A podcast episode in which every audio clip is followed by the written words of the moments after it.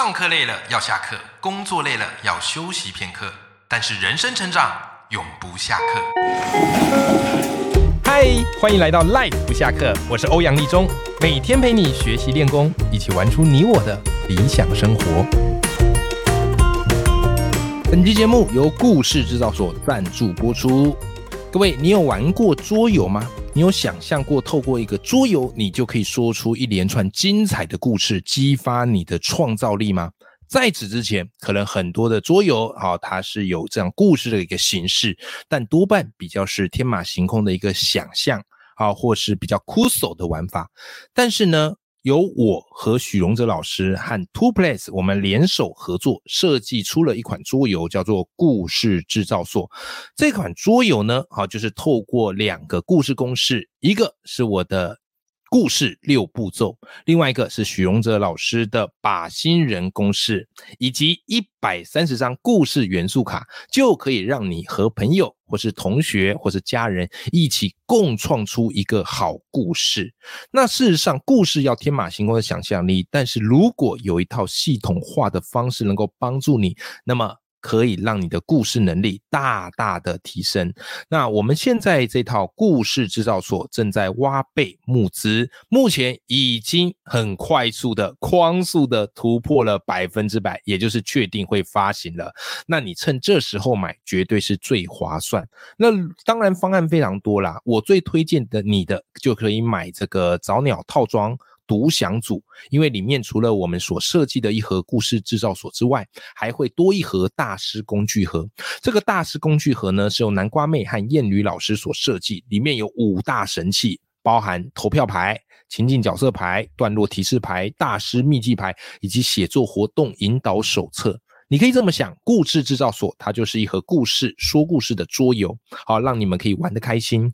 那再搭配了这个大师工具盒呢，它就可以让你把这套桌游设计成课程，好，不管是在学校里教或是企业培训，我相信这套桌游都可以。带给你前所未见的教学的创造力啦！刚好现在募资情节买是最便宜的，因为现在买是七二折，好一二八零元。那如果我们募资期结束之后也会上市，但那时候就会是一七八零元。所以你现在买就是现省五百元。当然也有很多不同的方案你可以去选购。那当然要提供给大家我的宠粉折扣码，只要你在结账前输入 story 五十，那么就可以再折。五十元，好不好？那希望这套故事制造所能够让你的想象力源源不绝，帮助你说出一连串的好故事。Hello，各位听众朋友，大家好，我是王立忠，欢迎收听赖不下课，每天一集不下课，别人休息你上进，累积你的复利成长。今天这一集，我想跟大家谈一个我觉得很有趣的主题，也是我一直以来困惑很久的。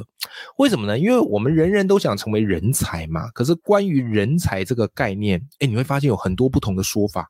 有人说人才就是要刻意练习而来的啊，这个什么莫扎特啊，虽然很有天赋啊，但他们都是怎么刻意练习啊？好，不断的去修正啊，好，不断的去接受反馈呀。也有人说，人才不可以被这些东西给局限跟包袱，对不对？而是要让他尽情的驰骋发扬。到底哪一个说法是对的？好像你怎么说怎么对，对不对？我相信很多听众朋友应该都有这样的一个好奇，那这样的一个困惑啊，一直直到我最近看了万维刚老师好的一篇文章，我才恍然大悟，原来两个说法都有其道理。但是重点是我们却误把它讲成一件事情。好，所以今天呢，我特别想跟大家分享这个我从万维刚老师的文章里看来的很棒的概念啊。然后其实透过这个概念，我觉得我们也可以来审视自己，我们现在属于哪一种人才？未来你真正想要的是哪一种人才？好，那么今天概念是这样子的，就是其实人才有分成两种，第一种人才叫做正确型的人才。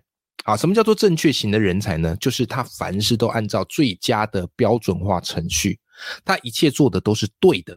好，所以正确型人才，简单来讲就是对的的人才，做的正确的人才。OK，那正这种正确型人才，它的价值从什么地方来呢？它价值其实是由弱点决定的。什么意思呢？就是你越遵照这个 SOP 走，你越照这个标准做，你错误错的越少，你就越符合我们这个正确型人才的标准，就这么简单。OK，这个叫做正确型人才。那反过来讲，另外一种形态的人才，我们称之为什么嘞？叫做优异型人才。什么叫做优异型人才呢？优异型人才，简单来讲就是好的的人才。他做出来的东西是最好的、最有个人风格的、最独特的。那么它的价值由什么来决定呢？它的价值不是由正确与否来决定，而是由它的强项发挥到最大点来决定。所以世间的所有的人才的这样的一个论述，其实不外乎就这两种：到底是正确型人才还是优异型人才？所以今天这一集节目，我特别想带我们听众朋友一起来思考。你目前的状态，你觉得你走的是正确型人才还是优异型人才？你不要告诉我你不是人才哦，没有这个选项，好不好？因为常收听我的节目的听众朋友，我都认为你绝对会是个人才，因为正常人就是如果只是想耍废，如果想轻松，不会听我节目的。我节目不跟你谈耍废啊，不跟你聊一些有的没有的啊。当然有时候会小幽默一下，但是我很希望每一期节目都可以带给大家一些认知上的启发。我不会说正确答案，因为我的节目从来没有正确答案，只是一个我自己人生或者我自己阅历上的一些想法跟启发，好吧？好，所以今天你可以根据我们这集节目来判断一下，你是正确型人才还是优异型人才。好，那当然万物刚做了一个我觉得蛮棒的比方，好，他这样讲哈，他说如果用美女。好，这个概念大家简单易懂。啊，用美女来做比喻，正确人才有点像什么嘞？正确型人才就有点像是我们那种这个典礼啊，盛这个非常隆重的典礼，里面不是都会有一些礼仪小姐，对不对啊？然后走台步的，然后负责拿奖章的，然后负责去个引导整个会议程序的。端庄娴熟、落落大方，啊，这个礼仪小姐。那说这个礼仪小姐哦，其实就比较像是一个正确型人才。他们的咬字、发音、谈吐、言行举止，甚至连容貌、气质都非常的神似，对不对？好，这个就是所谓的正确型人才。他们有一套标准的，你要符合这个标准，你才会被任用。哈，在这个大型的典礼担任这样的礼仪小姐。是吧？这个叫正确型人才。可是你看哦，这些礼仪小姐里面容易出大明星吗？比较没那么容易，对吧？啊，当然也是有可能有，但是几率极低。那你再回头来看我们一些 super star 啊，这些大明星，好，随便举几个，好不好？啊，什么蔡依林呐，对不对？啊，或是这个很红的这个大小 S 啊，等等等等，这些明星都是 super 级的。好，那请问一下，这些 super 级的明星，他们算什么嘞？哎，他们就算是优异型人才，好不好？为什么嘞？因为你发现他们很有自己的一个特色嘛，他们很有自己的一个强项嘛。啊，比方蔡依林，哇，这个舞蹈曲风非常的独特，但是，每次推出新专辑都可以带来一波新的话题，而且他歌里是很有想法的啊。比方小 S，有没有反应力是非常的快嘛，非常的灵动嘛？比方大 S。这个情商很高啊，应对进退非常的得宜呀，有没有？好，这种就是属于有特色型的人，可他们并不符合我们过去啊对于这些这个什么样呢？哦，美的标准。对吧？他们制定了他们自己人才的标准，而这个就是所谓的优异型人才。所以你看，优异型人才他并不是由一连串的标准而决定，而是把自己个人的强项发挥到极致来决定。好吧？我不知道我这样讲大家能不能明白？我相信多多少少你应该慢慢能够揣摩出到底什么是正确型人才，什么是优异型人才，对吧？好，我们换一个我们比较熟悉的比方。好，我们再换一个我们比较熟悉的比方。比方，在我的节目里，你会发现有几个主题哦，就是会不断的 review，每几个礼拜就会 review，因为这个就是我认为，如果你要做出个人特色，你核心必备的技能，什么主题呢？阅读、写作、演讲，这三个是我觉得基本上是你个人品牌的三本柱啦，哦，缺一不可啦，对不对？而且它彼此会联动。我们就拿写作来做比方，好不好？写作来做比方，我们写作打个比方。好，写作有很多不各式各样不同风格。各位风格没有对错哈，没有对错。我们今天讲都不是一个对错的问题。好，我们如果把写作分成正确型人才跟优异型人才，那各位听众朋友，你现在就可以开始怎么样来举一反三？你觉得从写作的角度而言，正确型人才长什么样子？就我的想象而言，就我的认知而言，正确型人才比较算是那种你学生时代一定会有一些同学，那那个每次作文都考很高分，有没有？老师每次发作文，可能他都是最后发啊，因为他是最高分，然后大家开始鼓掌，说哦写的好棒，对不对？然后你拿到他那个作文卷子，稍微一看，哇塞，这个文词优美啊，引经据典，非常的亮眼呐。对不对？好，题目要什么他就给题目什么，所以阅卷老师读起来赏心悦目。你一定有遇过这种同学，超级会写作文的，是不是？然后再看看你的作文，嗯，每次都拿很低分 啊，或是一个比较不上不下的成绩，所以你就觉得哇，他们到底怎么办到的？好想学，对不对？好，来这些同学哈，我必须说他们就属于正确型的人才，因为他们很知道作文考试要的是什么，所以不管是在格式。字迹的工整程度，哦，甚至一些想法，他都会尽量的去契合那个标准答案所要的。你不要想说那考试，他这个作文考的是创意，没有，你越有创意，搞不好越低分。为什么？因为评审老师他们都一定有一个阅卷的标准嘛。可是创意往往是不在这个标准之内的嘛。啊，当然我不是说那文章不好，他们文章还是好文章，但就是正确型的文章。OK，好，这个从写作的比方来讲，是一个正确型人才。可是你再想想看哦，那写作上什么叫做优异型人才？我们换一个角度来讲，优异型人才大概会长什么模样？我跟你讲，优异型人才，就我的认知想法里，就是那种畅销作家。他们也许在过去的考试里啊，他的作文不是那种考出来惊为天人，然后非常高分的，没有。他们作文也许有些瑕疵，甚至会带有太多个人的口吻。甚至他们的想法不见得政治正确，啊，所以常常会被老师给他提出一些建议。可是你知道吗？当他们跳脱出这个考试的框架之后，在网络上写文章，在部落格上面写文章，好，甚至出版社要他出书啊，写文章，哇塞，非常受到读者的喜欢。为什么？有满满的个人风格，而没有满满的政治正确。人喜欢这种东西吗？对吧？好，所以有个人风格，不追求正这个什么，不追求正确答案的，这个就是所谓的优异型人才。那这样乍听之下，你会觉得，哎，那这样成为优异型人才很棒，对不对？其实那倒未必。为什么呢？因为正确型人才比较容易培养，因为一切有 SOP，有标准格式，有范本，而且正确型人才他在他的这个晋升之路上是比较有机会的，因为中规中矩嘛。啊，符合这个世道所想要嘛？考试拿高分，对不对？啊，然后或者是公司喜欢啊，或是社会大众普遍接受啊，所以他们比较看似平步青云，对吧？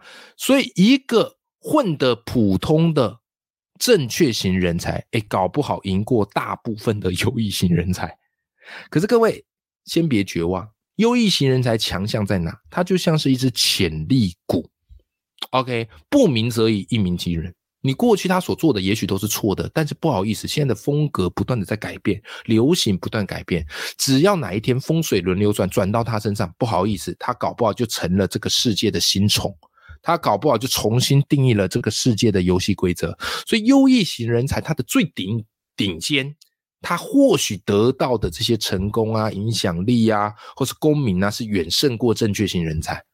所以，你会想选哪一种？正确型人才会让你少走一点冤枉路，容易怎么样来平步青云？可是优异型人才像是一个巨大的豪赌，你要么怎么样嘞？就是超级大成功，要么就是不被这个社会的主流价值所接受。两种都是人才，没有谁对谁错，端看你怎么选择。好，那关键来了，听到节目这边，我相信呐，你应该觉得欧阳老师可能比较偏向。啊，就是我个个人比较倾向优异型人才那个天平多一点点啊。如果不是倾向这个，我后来也不会把铁饭碗就抛了，呃，自己跑出来艺人公司，好跑出来主持演讲和写作，对吧？对我的确比较偏向优异型人才一点点，好吧？但是换一个问题，我们去思考一件事情：为什么我们的优异型人才很难培养？哎，这个问题很重要。为什么优异型？人才这么样的硕果仅存，好，原因我认为几个。第一个，现行的升学体制，不管你这个课纲怎么变，不管你考试的方向怎么变，你不得不说嘛，因为一旦升这个涉及到升学，一定还是要有分数，这个分数又涉及到一个评量标准，然后评量标准又涉及到有所谓的标准答案，所以你不管怎么变，我们都必须要承认很多东西还是有标准答案。考试有标准答案，就算你的考试形式变化再灵活，不好意思，它还是有一个标准答案。只要你有标准答案的存在，那么自然而然正确型人才就比较容易被发现，对不对？因为优异型人才他们常常会突破哦，冲撞哦，但是跟你的标准答案是有一段距离的。好，在第二个原因是万维刚先生他提出来，我觉得很有意思的点，他说平常哈，我们大部分对于正确型人才，我们都是用负回馈。什么叫负回馈？就是看他做错的地方，我们去调整他。哎呀，你这样的写法会被扣分哦。你这样的一个做法不对，你应该怎么调、怎么修？所以，我们都是看他错的，去把错的修好、修好、修到我们觉得跟这个主流标准比较接近。可是，优异型人才，我们不是挑错，我们是放大他强的地方。哎呀，我觉得你这个写法很有特色哦，你的写故事的功力真的很强，你就照这样继续写。我们会去忽视他的弱项，然后极端的去强化他的强项，好吧？可是这个在我们现行的教育体制下，我们都比较难完成啊？为什么？因为大部分哈，就是优异型人才，他一定会有一些比较明显的缺陷，而我们能够宽容他这些缺陷吗？可能不见得是那么容易的一件事情。好，所以接下来最后带出一个很重要的问题来了，哎。我们今天听完这期节目，我们如何让自己成为优异型的人才？正确型人才我们已经不陌生了，因为我们从小到大就接受这样的一个培训，这样的熏陶。即便是在公司职场文化，也有一套正确型的标准嘛。可是如果你想要突破职业的天花板，或是人生的天空，那么怎么样让自己再更优异一点点？不一定要完全变优异型人才。我觉得很重要一个关键就是不要被标准答案所捆绑，好不好？好，职业告诉你，他有一套的晋升的仕途，就是这样。OK，你可以遵照这个，但是请你保有一点职业外的一个想象空间。就这世界没有所谓的标准答案，如果你照着标准答案走，一旦规则改了，不好意思，你就挂掉，对不对？所以最好的就是你有一套自己的标准，或是你有一套怎么样嘞？出类拔萃的狠招。如果没有，去练。练就一套出类拔萃的狠招，就是你只要一出手，人家觉得哇厉害，人家觉得有料，对不对？好，这个东西呢，都可以锻造出你的这个无可取代。这个就是优异型人才的特点，而且优异型人才他不怕犯错，很多时候正确型人才他会很在乎别人的眼光，因为只要错就会被纠正。可优异型人才不管啊，我觉得有趣我就去试嘛，啊，大不了失败我再换一个嘛。对不对？好，所以试着去练。那我个人认为啦，你说，哎，老师啊，那我们都有自己一个稳定的工作啊，我们都有一份稳定职啊，我现在还有机会变优异型人才吗？当然有机会啊！你常听我节目，随时都有机会啊。我觉得最简单一个起手是什么嘞？你一定至少要练习说跟写。说跟写什么东西嘞？很简单，故事。你要有说故事跟写故事的能力。我为什么讲这个？因为它是一个最好入门，而且最好入手的关键点。没有人不爱听故事吗？没有人不爱看故事吗？你会说，你会写，你懂得发想，你懂得把你人生看似平凡无趣的事情，变成是一个传奇，然后变成是一个让人家津津乐道的故事。诶这个能力很重要，因为我当时就是从这样的一个起家嘛。我当老师，大部分老师的生活都让大家觉得没有想象空间。可是当我开始去写我的一些课堂故事之后，哇塞，引起一些热烈的回响。所以我突然发现，你拥有写故事、说故事的能力非常非常重要，好不好？那如果你想拥有这个能力，除了常听我的节目之外，来推荐你一个，就是我跟许荣哲老师和 Two Place 共同合作开发出来的一套桌游，叫做《故事制造所》。我们自己都是非常爱玩桌游。我家里之前你有听节目知道六百盒桌游，对不对？好，但是我也一直在想，怎么样去设计出一套桌游，可以让大家玩完之后不会只像烟火一样笑完就算了，而是从中内化一些能力。偏偏说故事的能力最需要从游戏来玩，如果他从作文考试来玩会死掉，因为有又是一套标准答案。所以，我们这套故事制造所没有标准答案，你会发现其实你比你想象中的还更有想象力。好，所以这套故事制造所里面有一百三十张故事的元素卡，啊，透过这个排列组合，可以让你玩出不同的故事情节变化。还有两套我跟徐荣哲老师给你们的故事架构，可以帮助你快速梳理出一个很好的故事模型。然后再来呢，透过游戏的一个设计，大家在玩的过程当中有欢笑，但也会认真去投票出大家觉得好的的情节，OK，而不会去乱投。透过这些方式呢，你会发现你的故事能力就可以慢慢慢慢锻造出来，好吧？好。那当然啦，如果你对于这个故事制造所有兴趣的，我也把我们现在的募资链接放在节目的资讯栏里面啊。趁现在买是最优惠、最划算，而且这一套技能玩也可以帮助你设计课程，还能够锻炼你的说故事的能力。好，那么今天这一集跟大家分享了两种形态的人才，一种是正确形态。好，一种是优异的形态，没有对错，也没有高效，端看你喜欢哪一种。但如果可以的话，我希望我们朝优异型人才多一点点。好，万维刚他在最后文章最后，我觉得做了一个很棒的一个结论。他说什么呢？他说正确型人才是管出来的，而优异型人才是惯出来的。哇，这句话掷地有声，我特别喜欢。管跟惯，对不对？好，从小到大我们被管嘛。对，老师跟你说你要怎么做才对嘛？好，这是管出来，管出来我们会循规蹈矩，哦，我们会符合世俗的框架跟标准，但那也许不是真正的你。可是优异型人才他会更像是真正的你，他是被惯出来的。但以前没有人惯你惯出来，现在你可以把自己惯出来。你有什么强项，不要埋没了，不要隐藏了，不要遮遮掩掩的去冲去闯去拼吧。永远要记住，眼里有光，心中有火的自己。好的，今天这期节目就到这边喽，我们下期见啦，拜拜。